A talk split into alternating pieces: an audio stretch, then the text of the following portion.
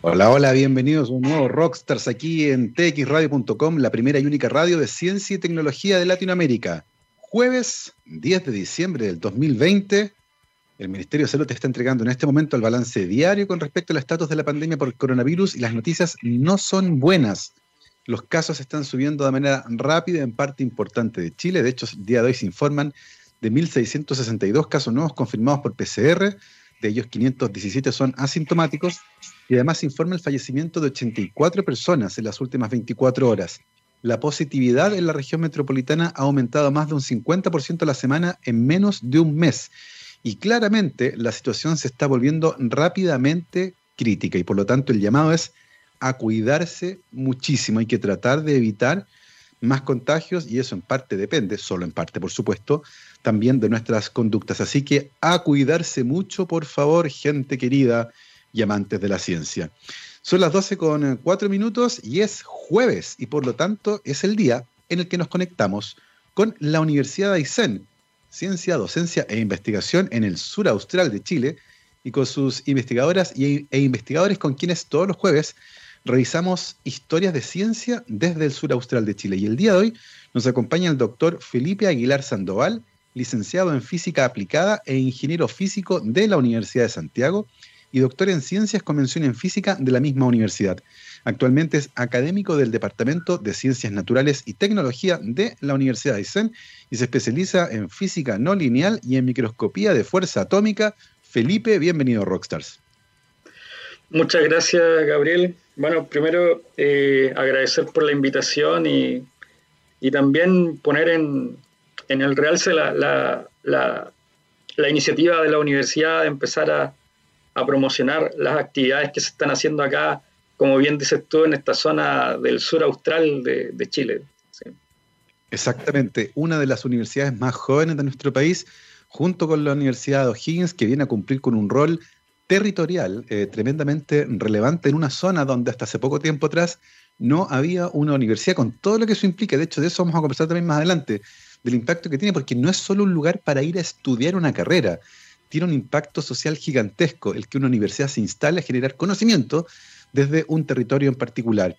Em, Felipe, cuéntanos un poco para comenzar la conversación, algo hablamos fuera de micrófono, ¿Cómo has vivido la pandemia? Subimos, por ejemplo, que tuviste que viajar hace poco, lo que te puso en cuarentena en tu tiempo, tuviste que hacerte el examen. Eh, cuéntanos cómo se está viviendo ahí en Coyhaique, donde estás actualmente, y cómo fue este proceso de estar eh, eh, en cuarentena y además haberse sometido al examen.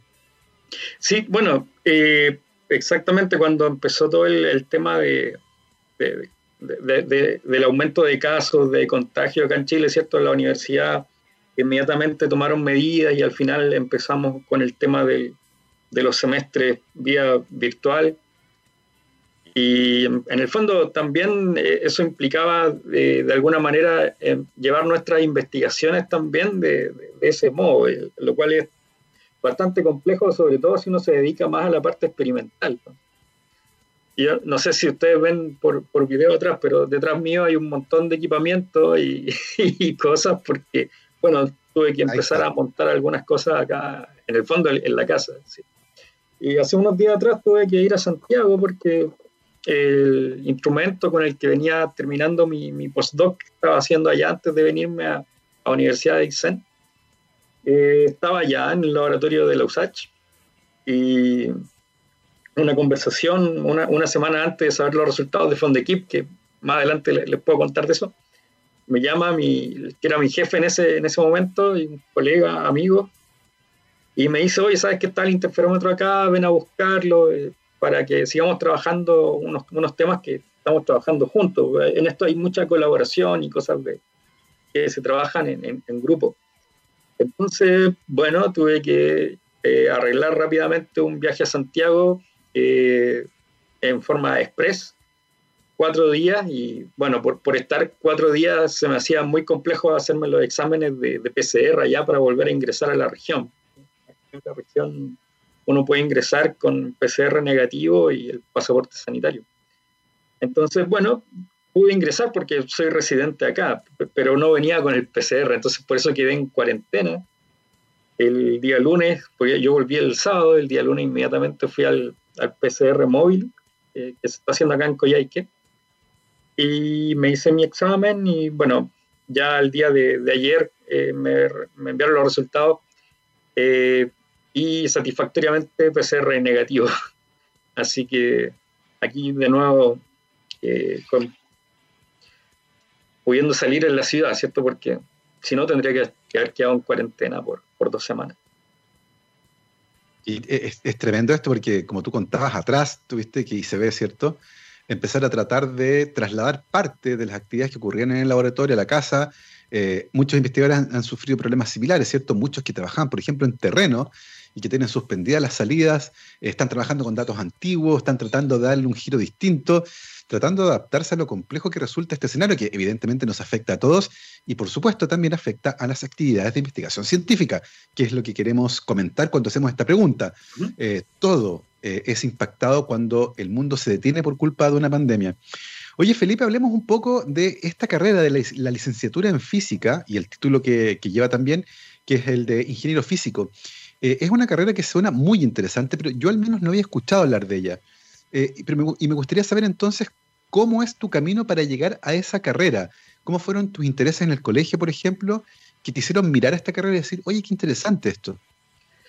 Sí, sí, en realidad, en, mi caso, uno, siempre habla de, de, sus casos particulares, porque probablemente a todos les, llega de, forma diferente, pero yo recuerdo que estaba en primero medio y en, el, en primero medio nos separaron los cursos de física, química y biología hasta ese momento era ciencias naturales y estaban todos juntos. Pero primero nos separaron eh, en tres cursos y en física empecé a notar cosas que, por ejemplo, en matemática te hacían calcular cosas donde los números siempre daban algo cerradito, muy redondito, y era todo muy ideal.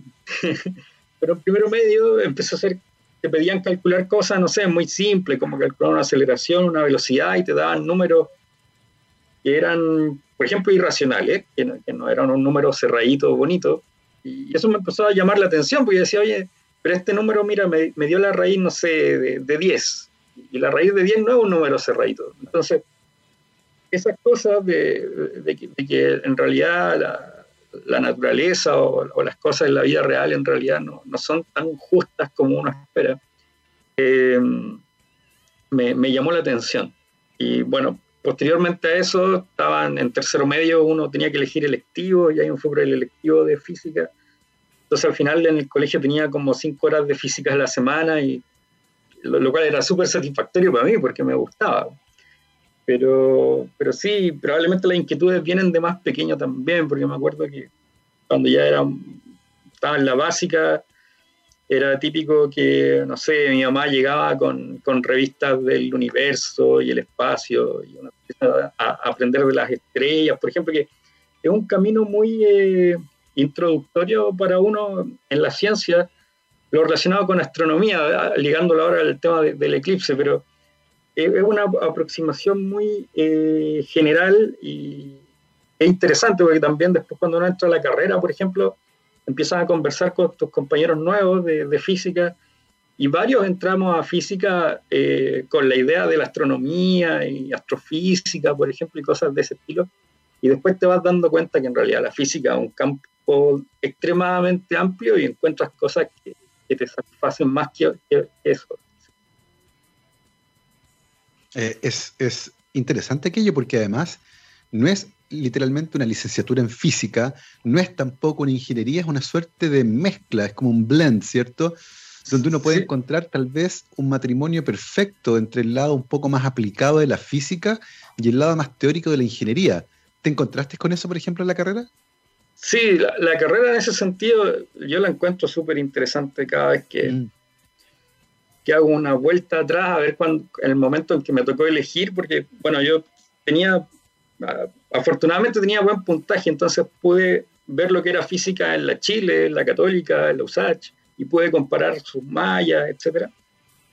Y claro, la, diferencia está en que ingeniería física como tal, es la carrera que uno entra ahí en la USACH, eh, tiene una columna vertebral que es experimental. Y esa es la es, una, es, un, sello propio de, la carrera. Eh, toda todos los semestres tú tienes al menos uno o dos cursos que son experimentales y, son independientes de los cursos teóricos. ¿no? no es una nota que en otros lados te la promedian, por ejemplo, y te promedian lo experimental con lo teórico y tienes una nota del curso. Acá es un curso aparte. Entonces, tiene caminos diferentes, tiene un, fundamento experimental detrás muy, muy, muy enriquecedor, yo, yo encuentro como carrera. Y esto del, de ese blend que tú dices entre lo teórico y lo experimental, eh, y además lo ingenieril, es como bien todo, eh, aplicado y, y, aparte está el soporte de esa física teórica media dura que hay detrás también. Entonces es un, es un equilibrio que, encuentro que es bien positivo mm. como para empezar a desarrollar cosas. Hay un, hay un momento que es bien entretenido cuando uno elige una carrera y es el momento en cuando, cuando uno como que se, voy a decirlo bien coloquial, se halla y dice, este es mi lugar, esto es lo que me gusta, esto me fascina. Eh, y, usualmente hay eventos que pueden marcar eso, a veces sencillamente la trayectoria, uno va avanzando y ¿sabes qué? Me gusta para dónde estoy yendo. Eh, en el caso tuyo, Felipe, ¿en, ¿en, qué momento tuviste cuenta y dijiste, ¿sabes qué? Me encanta lo que elegí. Eh, me fascina lo que aprendo y estas cosas que están aquí en particular, en mi caso, por ejemplo, la genética molecular, eh, me fascinan. En el caso tuyo, ¿qué áreas fueron las que te llamaron más la atención en ese, en ese trayecto durante la licenciatura?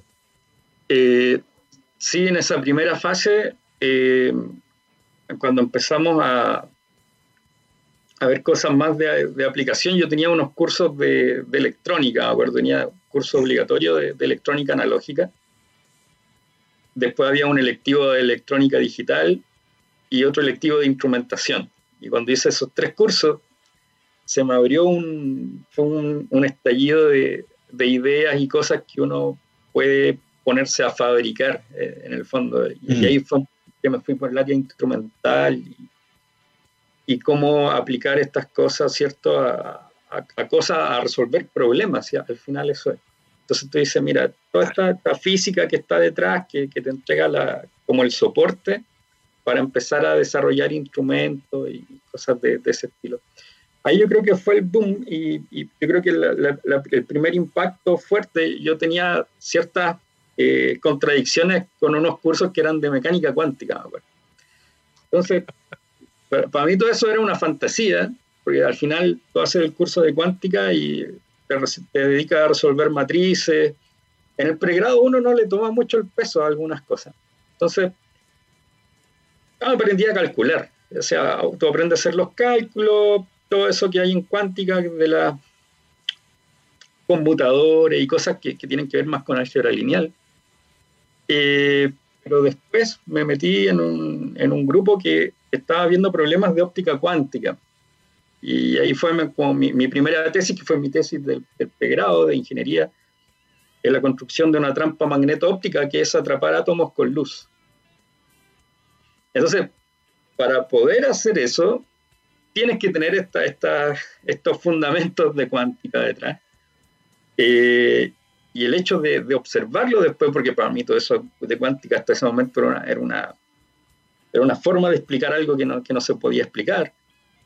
Eh, se, aterriza y se hace algo concreto. Y, el ver una nube de átomos atrapados y, que se podía medir, etc., eh, ahí me, fue, yo creo, una segunda explosión de, de, ver los conceptos que uno trabaja tan teóricamente después en algo, en un experimento, en algo que se puede realizar. Eh, yo creo que ahí fue el, eso que dices tú de, la fascinación por, lo que uno estudió. Después de ver esas cosas de las que yo dudaba y verlo experimentalmente con una evidencia que estaba ahí, y decía, ya, lo acepto. es notable porque efectivamente suena como a ciencia ficción. Yo me acuerdo la primera vez que vino a un congreso, un trabajo con pinzas ópticas, con optical tweezers, ¿cierto? Donde estudiaban la mecánica y la resistencia a una proteína en particular y yo miraba esto y miraba para, el lado, decía, ¿de qué, está, qué es esto? Eh, y efectivamente era un área que en Chile estaba poco desarrollada todavía, estoy hablando hace, no sé, 10, 15 años atrás tal vez, y era fascinante. Y el potencial que tenía para estudiar, por ejemplo, eh, las propiedades físicas de un sistema biológico completo, complejo eran realmente impresionantes. Em, y, y, claramente era algo, como tú decías, Felipe, que vuela la cabeza. E, en ese sentido, y uno mirando la malla, por ejemplo, de tu carrera, eh, uno adivina que efectivamente tiene una salida profesional bastante clara. Eh, en instrumentación, por ejemplo, en ingeniería, eh, en industrias que tienen ese tipo de requisitos, pero también, por supuesto, lo que te llevó a ti, que es el camino de la investigación. ¿En qué momento tú, tú tuviste más o menos claro que lo tuyo era eso, que era generar conocimiento nuevo en esta área, de la mano de la instrumentación, de la física no lineal, más que dedicarte a trabajar como un ingeniero físico? Eh, Sí, en realidad cuando uno termina la carrera, eh, está, esta suerte de, al menos lo, que me pasó a mí, uno habla de esto siempre desde el punto de vista bien personal. Claro. Eh, un poco indeciso. Yo decía, pucha, ya, si me dedico a la ingeniería física, eh, pensaban, por ejemplo, yo, hice mi práctica en unos temas de contaminación ambiental en, en, Codelco, en, en, una mina subterránea. Entonces, eh, después de eso, claro, tú dices, mira, yo podría empezar a trabajar en esta área. muchos colegas, de hecho, trabajan en, esos temas de, minería. Mm. Y por otro lado estaba lo que venía haciendo de óptica con, el profesor Ignacio Olivares ahí en los Y, y el hecho de estar en el laboratorio, de, ir eh, construyendo cosas, porque bueno, hay, muchas cosas que uno las puede adquirir, equipamiento que, está ahí off the shelf que los puedes sacar del, los puedes sacar del, estante, pero siempre te topas con que falta algo y tienes que construirlo. Y, esa parte de, ir construyendo cosas eh, fue lo que me hizo irme por el lado de, del doctorado finalmente. O sea, yo decía, bueno, me voy a esta otra área, pero al final, si, si me voy a la ingeniería y me dedico a la industria, tenía la sensación de que me iba a aburrir en algún momento.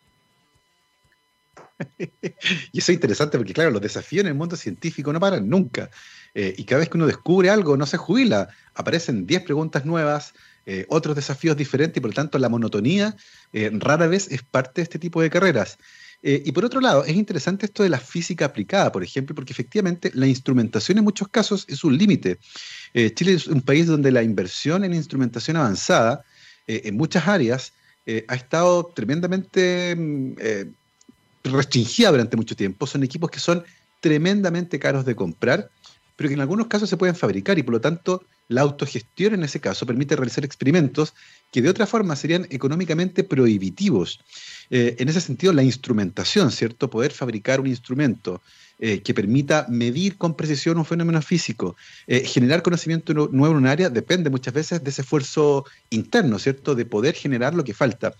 Em, y en Chile hemos hablado con muchos eh, físicos experimentales en el último tiempo. Ha habido un salto en esa área, particularmente, por ejemplo, en, eh, física, en, óptica, por ejemplo, cuando antiguamente en Chile la óptica era principalmente teórica y hoy en día se hace muchísima óptica experimental, de la mano con la implementación de laboratorios preparados.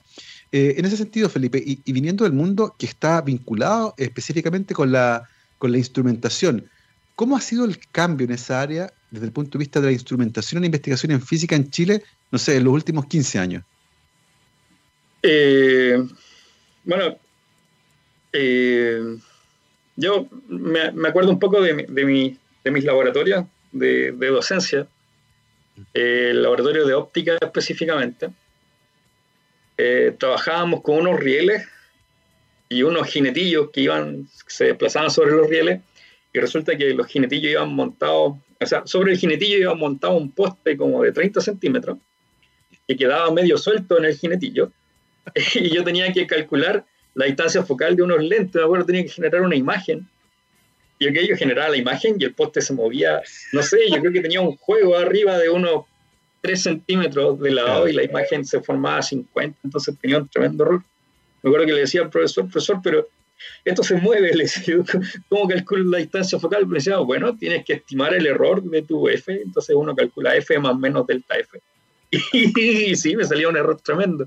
Pero eh, posteriormente se rediseñó ese laboratorio, no me acuerdo. Y, ahí Ignacio, por ejemplo, que fue el primer guía que tuve en mi primera tesis de pregrado, eh, rearmaron ese laboratorio de óptica ya con, mesas ópticas y una óptica muy moderna que, se ocupa en la actualidad y que se ocupa en, investigación.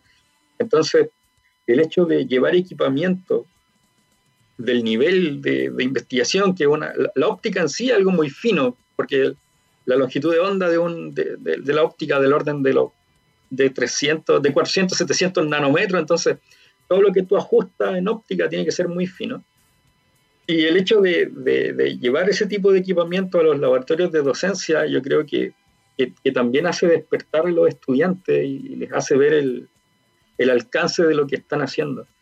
Eh, yo eso lo encontré muy interesante. Entonces, el hecho de, de llevar toda esta optomecánica y, y los sensores ópticos de, de la generación actual, digamos, a, estos laboratorios de, docencia, yo creo que son eh, eh, algo importante.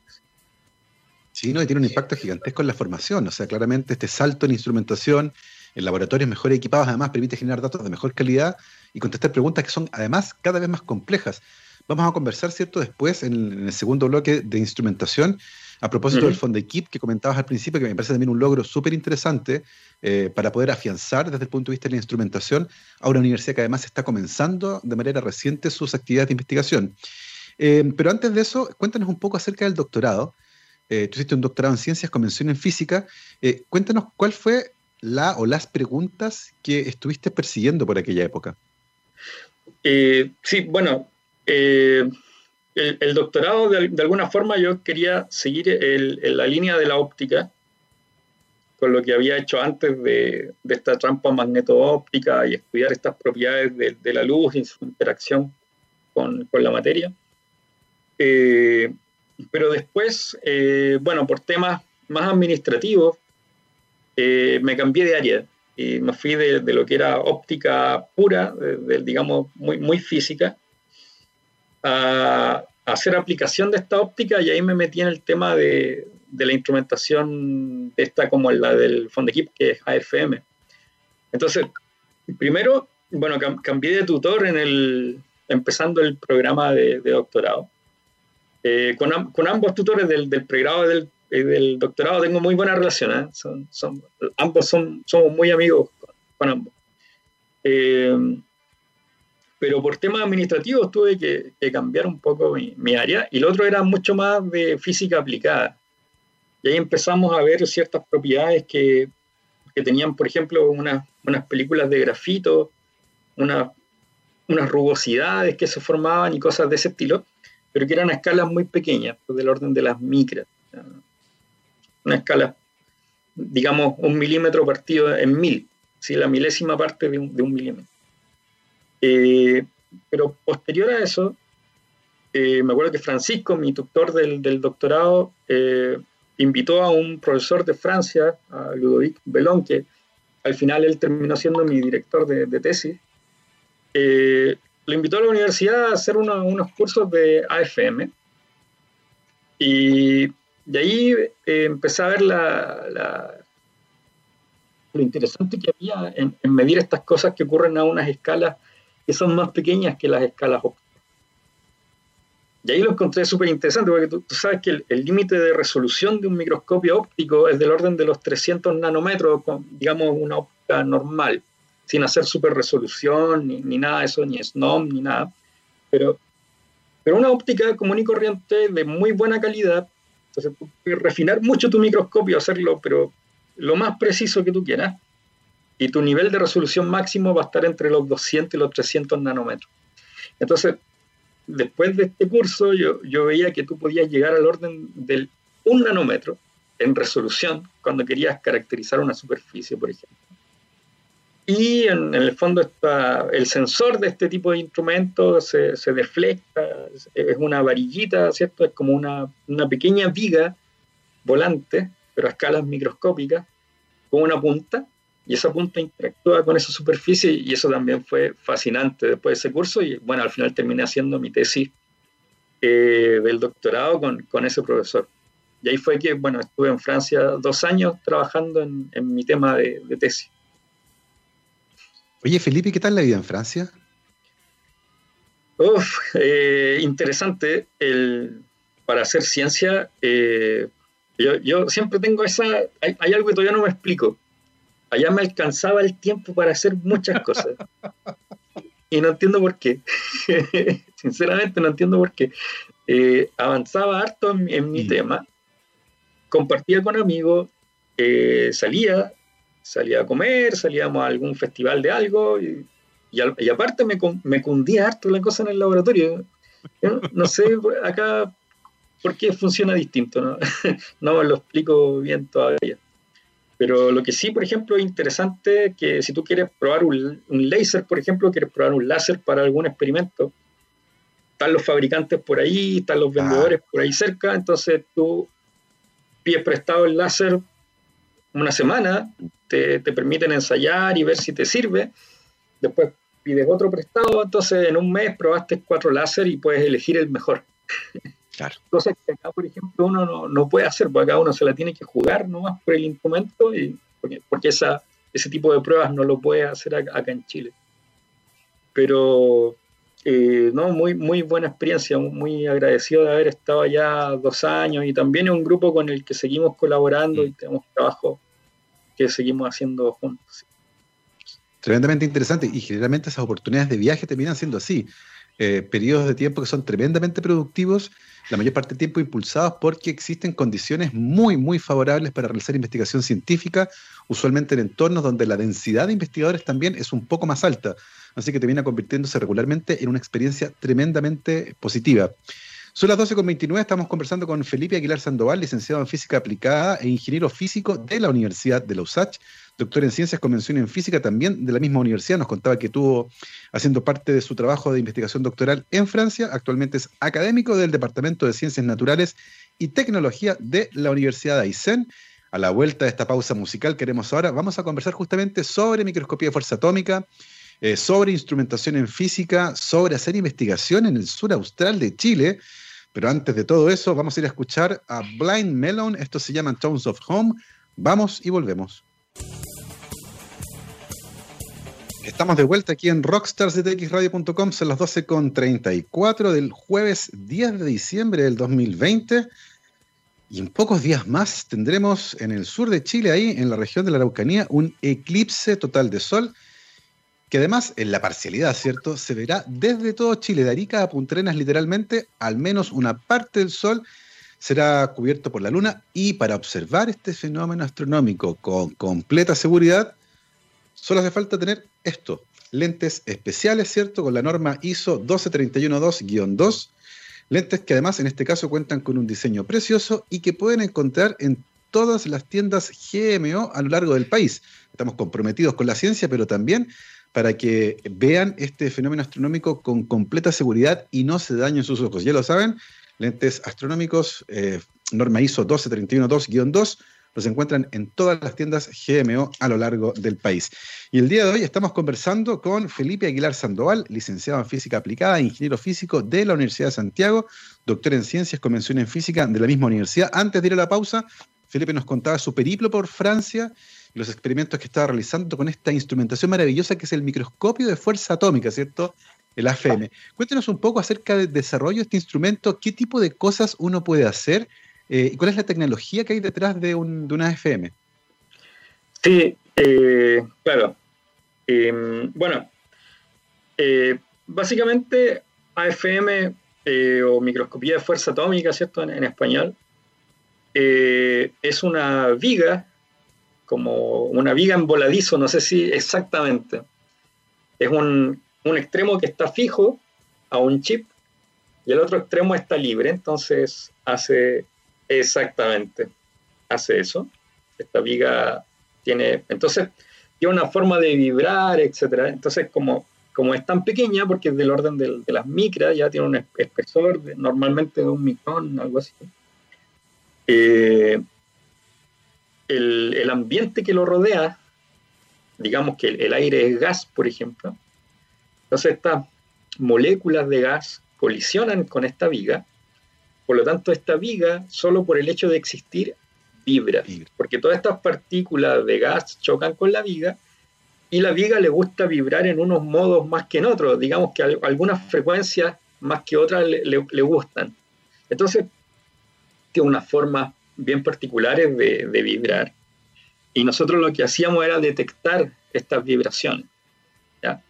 solamente por estar ahí, sin, ninguna interacción con ninguna muestra ni nada. Entonces, mi tesis partió por ese lado, porque eh, en Francia, el, que era mi, mi tutor en ese momento, que ahora también somos muy amigos, eh, él había desarrollado este tipo de, de, AFM, pero con interferometría. Entonces, la medición estándar de AFM va porque hay un láser que tú lo proyectas o, en realidad se refleja en el extremo libre de esta punta.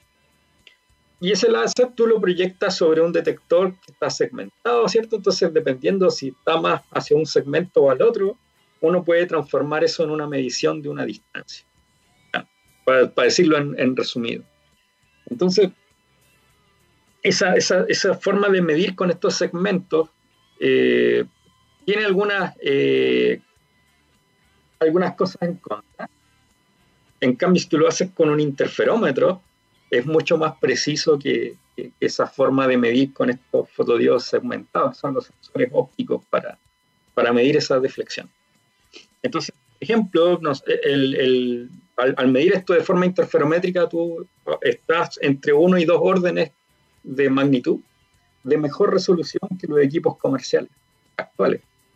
Entonces, eh, esto eh, obviamente se pensó no para hacer imágenes, porque AFM, si tú lo ves desde el punto de vista de la biología, por ejemplo, a la, gente mucho le gusta las imágenes que haces con AFM, porque puedes hacer imágenes de tus células y cosas que, van ocurriendo en ella. Eh, pero también desde el punto de vista de la física, a uno le interesa saber propiedades mecánicas, por ejemplo, si tú esta célula de intentarla ahora, de, enterrarle esa, esa aguja de, y ver cuánto cuesta, por ejemplo, hacer esa indentación, te puede dar información de sus propiedades mecánicas. Entonces, yendo hacia ese lado de las propiedades mecánicas y en realidad la, nanomecánica que hay detrás de esto, es que se desarrolló ese instrumento. Entonces, mi tarea ya básicamente fue ir a aprender de este equipo, de tal manera que después acá en Chile pudiéramos desarrollar uno similar pero el, mi tutor acá en Chile estaba interesado en, cosas más bio, entonces teníamos que tenerlo en, medios líquidos. Allá trabajamos en vacío y en aire, era la, forma que, se estaba trabajando allá. Eh, empezamos, bueno, al final mi tesis se fue por un camino relacionado con la forma en que tú haces la detección. Entonces mejoramos en un orden la detección del, del, del, del y por otro lado, encontramos un fenómeno que pasa de, como tú esta viga la tienes que, le tienes que tirar un láser encima, le, tienes que, enfocar un láser, digamos, en su superficie. Esa superficie se calienta. Y eso produce efectos sobre la punta. Y esos efectos sobre la punta producen efectos sobre la muestra. Entonces, nos fuimos por, por ese lado y al final ese fue mi tema de investigación en, en mi tesis.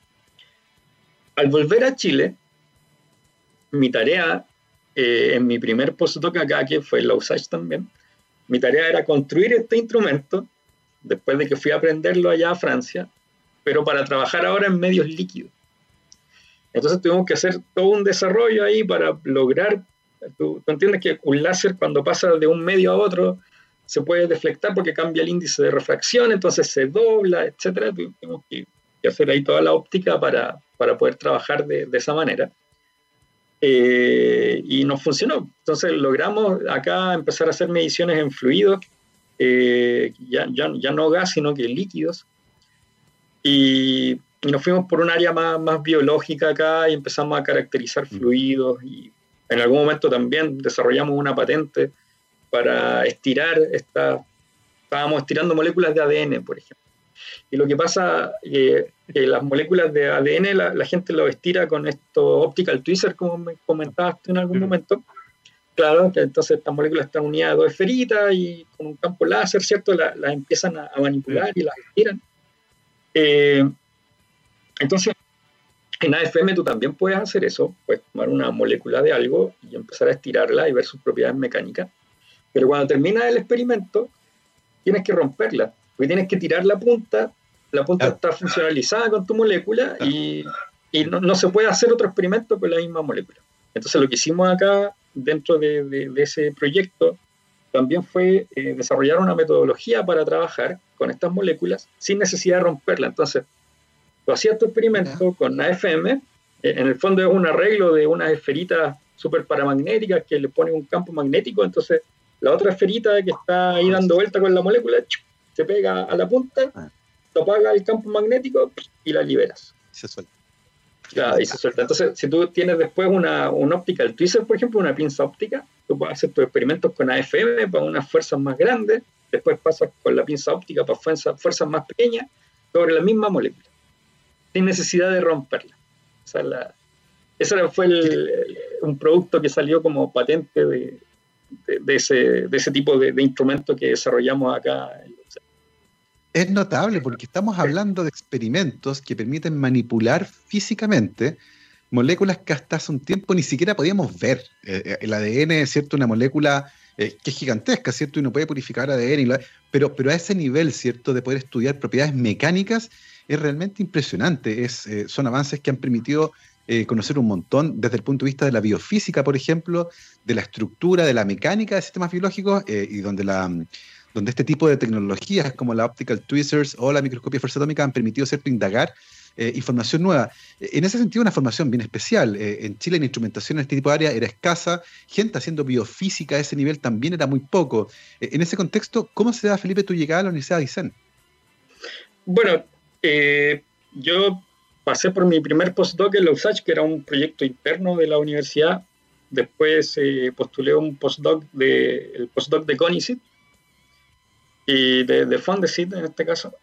Y ese lo, lo, estaba haciendo en la Universidad de Chile. Y, y, uno, y uno ya por esa, por esa etapa uno empieza a cuestionarse si, si quiere seguir o no en la academia en realidad. Me decía, oye, yo quiero ahora encontrar trabajo, porque uno, se entretiene y todo, y dice, ya, ok, sí. Vamos a los, a los números ahora. Necesito encontrar un lugar donde establecerme y empezar a hacer eh, mi, propia investigación, etc. Y bueno, dentro de esos cuestionamientos, postulé a Universidad de Isen.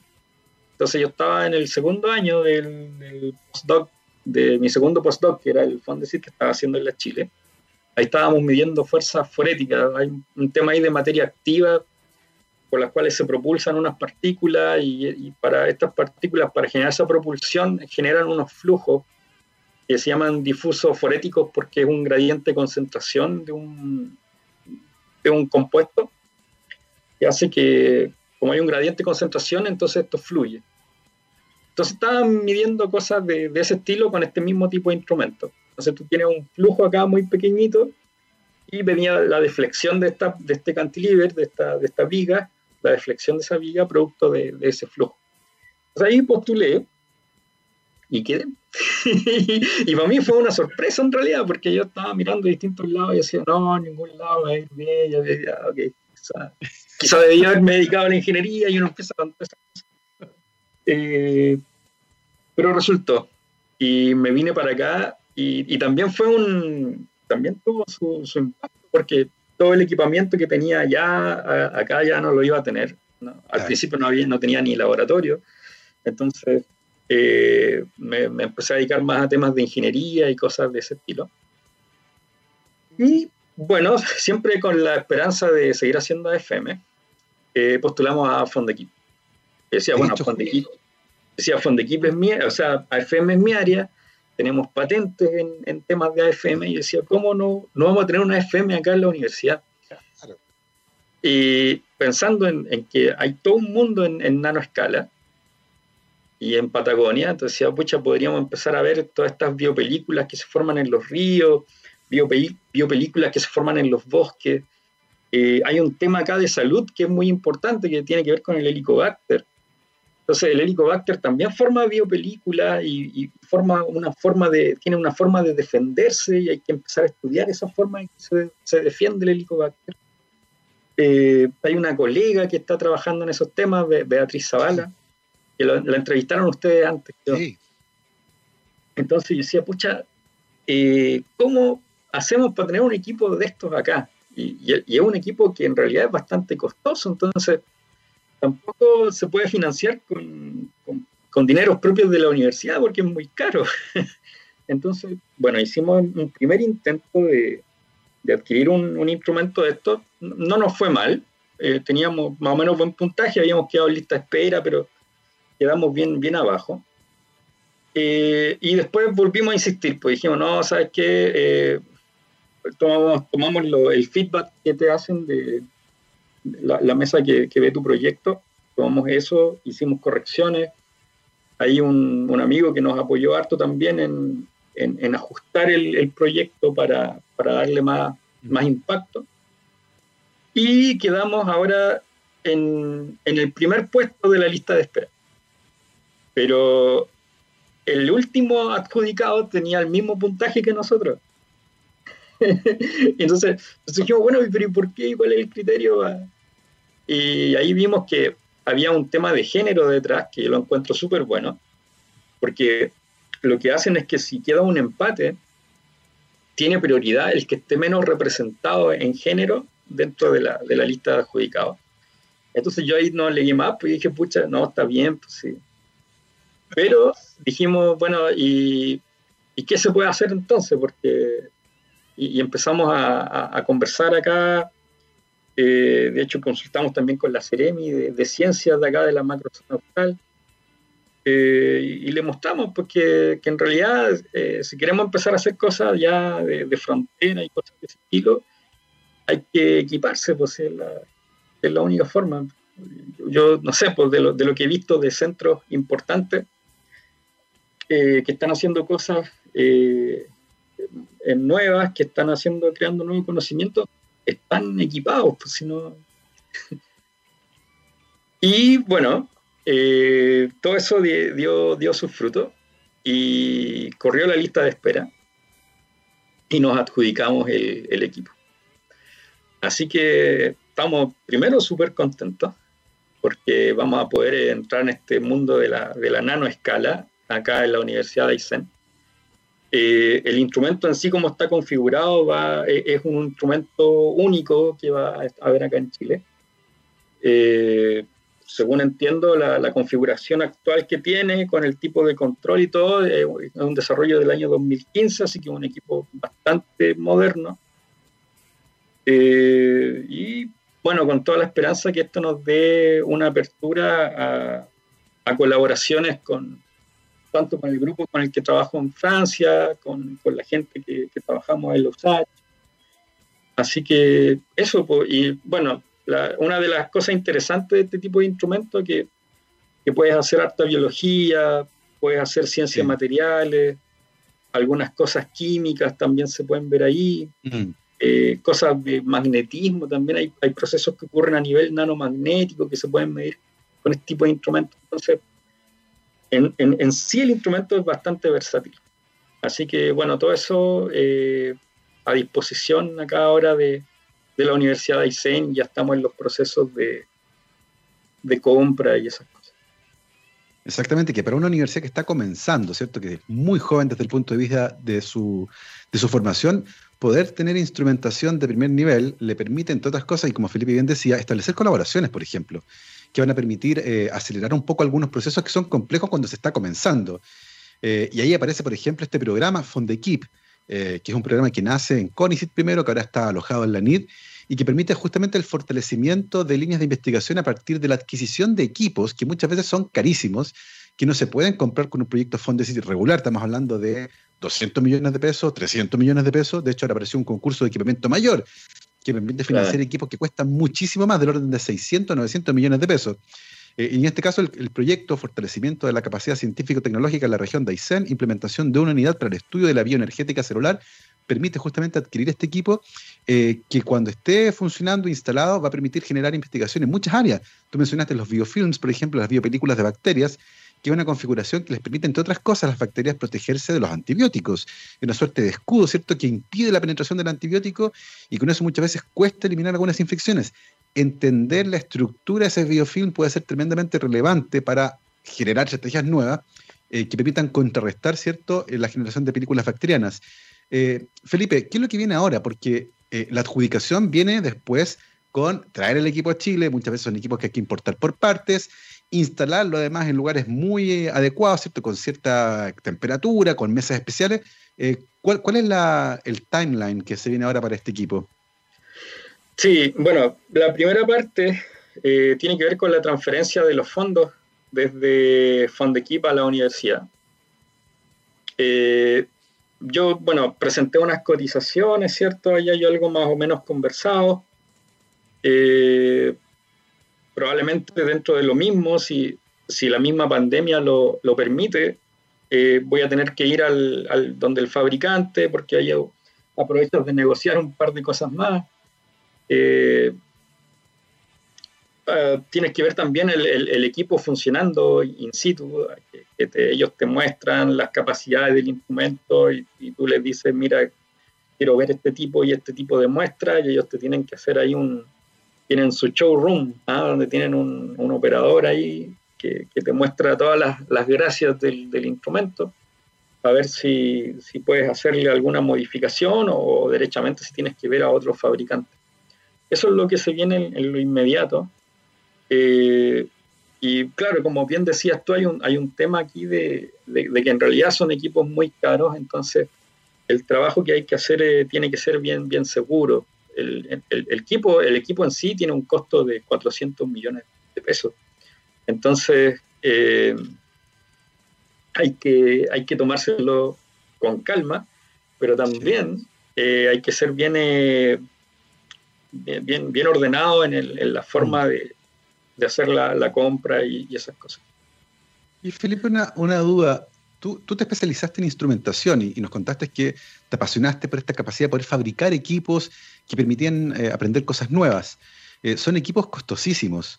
Eh, estamos hablando del orden de varios centenares de millones de pesos, tremendamente sofisticados. Y, y, y, en Chile, durante la pandemia, por ejemplo, aprendimos que podíamos hacer respiradores mecánicos, aparatos médicos súper sofisticados que no se hacían en Chile, se importaban, son carísimos, pero la pandemia nos dijo, bueno, ya que no se pueden importar, los vamos a fabricar en Chile.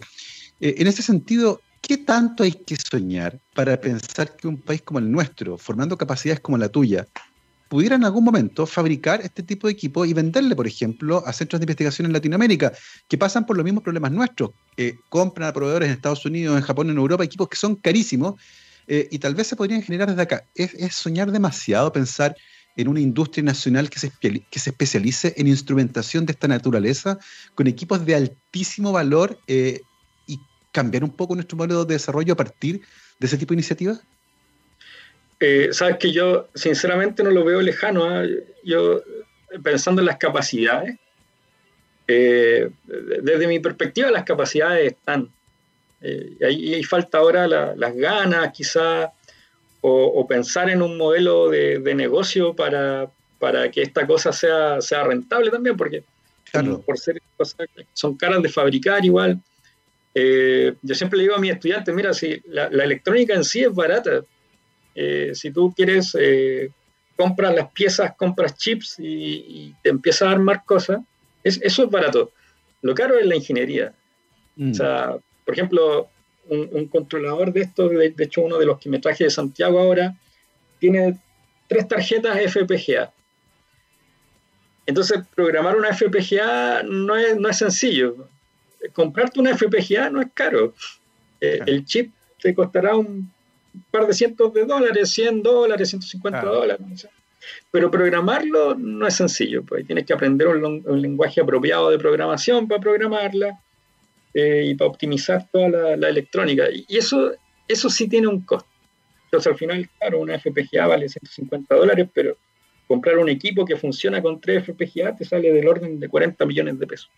Miren qué interesante. Es interesante porque al final lo que, lo que vale, la plata está puesta no en el hardware, está puesta en las neuronas, en lo que costó sí. formar a alguien capaz de manejar ese equipo. Y eso estaba. Entonces, es interesante eh, y me parece fascinante que si alguien por ahí se entusiasma con la idea, te está pensando en, un, en, en potenciar eh, la industria chilena a partir de este tipo de iniciativas que requieren vender ideas, ya lo saben, se contactan con Felipe y tal vez sale algo para el futuro. Sería fascinante que Chile se convirtiera, por ejemplo, en proveedor de la región de este tipo de equipos que permite contribuir a la producción de conocimiento, ciertamente, pero que muchas veces está limitado en su acceso por los costos que son altísimos. Y acá tenemos la capacidad eventualmente de fabricar este tipo de equipos porque el, eh, quienes están preparados para hacerlo están en Chile, recibieron esa formación y son eh, perfectamente capaces. Eh, oye, Felipe, estamos llegando al final de esta entretenísima conversación. Eh, cuéntanos un poco lo que se viene en el futuro, ¿cierto? Ya, ya nos comentaste un poco de la instalación del equipo, pero pensando ahora más desde el punto de vista científico, eh, ¿qué preguntas podrías empezar a abordar, además de las que ya nos comentaste, ¿cierto? Eh, que parecen súper interesantes, a partir de la instalación del equipo y alianzas, nos contaste que tienes muy buena relación con personas investigando en áreas similares en Lausanne y en Francia, pero ¿cómo, ¿cómo cambia eso a partir de la instalación del equipo? O sea, convertir una suerte de epicentro en la región, ¿no? Eh, sí, bueno, es una de, las cosas que yo propuse en, el mismo concurso, en, mi, en, borrador, en mi manuscrito, quedó eso de que el, interés en generar, como bien tú dices, una especie de, no sé si de epicentro, pero un lugar que convoque a realizar actividades en, este tipo de, de área. Eh, los franceses hacían algo que yo lo encontraba súper entretenido. Ellos junto con Bélgica tienen el Fórum de Son Local, que es una, serie de conferencias, un, dura como una semana, mm. donde hablan solo de AFM. Y es y súper restringido porque es solo de los franceses con los belgas. Entonces, yo decía, mira, acá en Chile, eh, si bien no hay tantos laboratorios con AFM, sí, sí hay algunos. Pues en Santiago yo sé al menos de cuatro o cinco lugares que, que tienen equipos de este tipo en Valparaíso también. En Valdivia también hay algunos amigos que, ahí tienen un, un, Raman AFM. Mm. Eh, entonces, eh, ¿por qué no empezar a hacer eh, conferencias que, sean solo de, esta rama? Porque, porque hay, mucho, hay mucho que investigar detrás. en realidad es, un área, es un equipo mm. que, que, si bien te entrega mucho, también hay muchas cosas que, nuevas que se están haciendo. Hace poco me llegó una publicidad de NanoSurf, un fabricante suizo. Hicieron una forma de controlar la punta mucho más limpia, de hecho le llaman Clean Drive, porque con otro láser excitan la punta y logran darle eh, la forma activa con que lo manejan, porque esto, hay, hay una forma de medir que es siempre oscilando. Hay otra que es de contacto, que tú sigues el relieve de la superficie, pero hay otra que oscila siempre. Mm. Entonces, para darle esa oscilación, eh, hay, distintas maneras. Hay una que es piezométrica, que tú le metes un, un, movimiento con un piezo, que es un, cristal que tú le metes potencial y, se agranda y se achica. Eh, pero también hay otras formas de, modularlo y, se están realizando en este momento. De hecho, nosotros ahora a fin de año va a salir una publicación nuestra eh, con algo relacionado. Mm.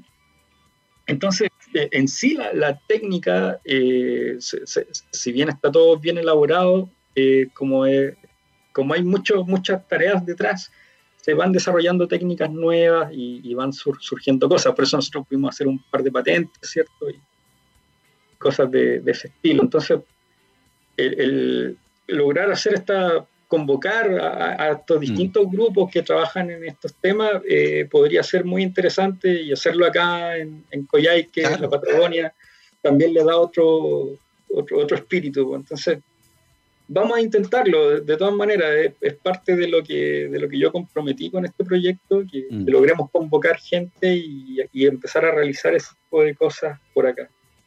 Lo queremos ver, el próximo workshop de microscopía de fuerza atómica ahí en la Universidad de Aysén, convocada por eh, Felipe Aguilar Sandoval, académico del Departamento de Ciencias Naturales y Tecnología, haciendo investigación, docencia y, por supuesto, comunicación de la ciencia desde el sur austral de Chile. Felicitaciones por lo que están haciendo. Es realmente fascinante ver cómo una universidad joven está empezando a moverse con tal fuerza y le, te deseamos a ti y a todos los académicos, ciertamente, eh, el mayor éxito posible. Es la una de la tarde. Felipe, te queremos agradecer por esta conversación. Estuvo tremenda, tremendamente entretenido. Muchas gracias por haberte sumado a Rockstars. Muchas gracias, Gabriel, por la invitación y no, encuentro súper interesante esta iniciativa de, dar a conocer el, trabajo del área científica de los colegas y, mm. específicamente de la Universidad ISEN, lo, encuentro espectacular. Muchas gracias. Exactamente, nosotros estamos de acuerdo con eso, que no se detengan. Y así nomás nos vamos, que no se detengan, porque viene ahora el especial All Unities Rock, hoy día con Queen y esta canción dedicada para todos ustedes en la Universidad dicen Don't Stop Me Now, con toda la energía del mundo, que estén muy bien, un abrazo, chao, chao.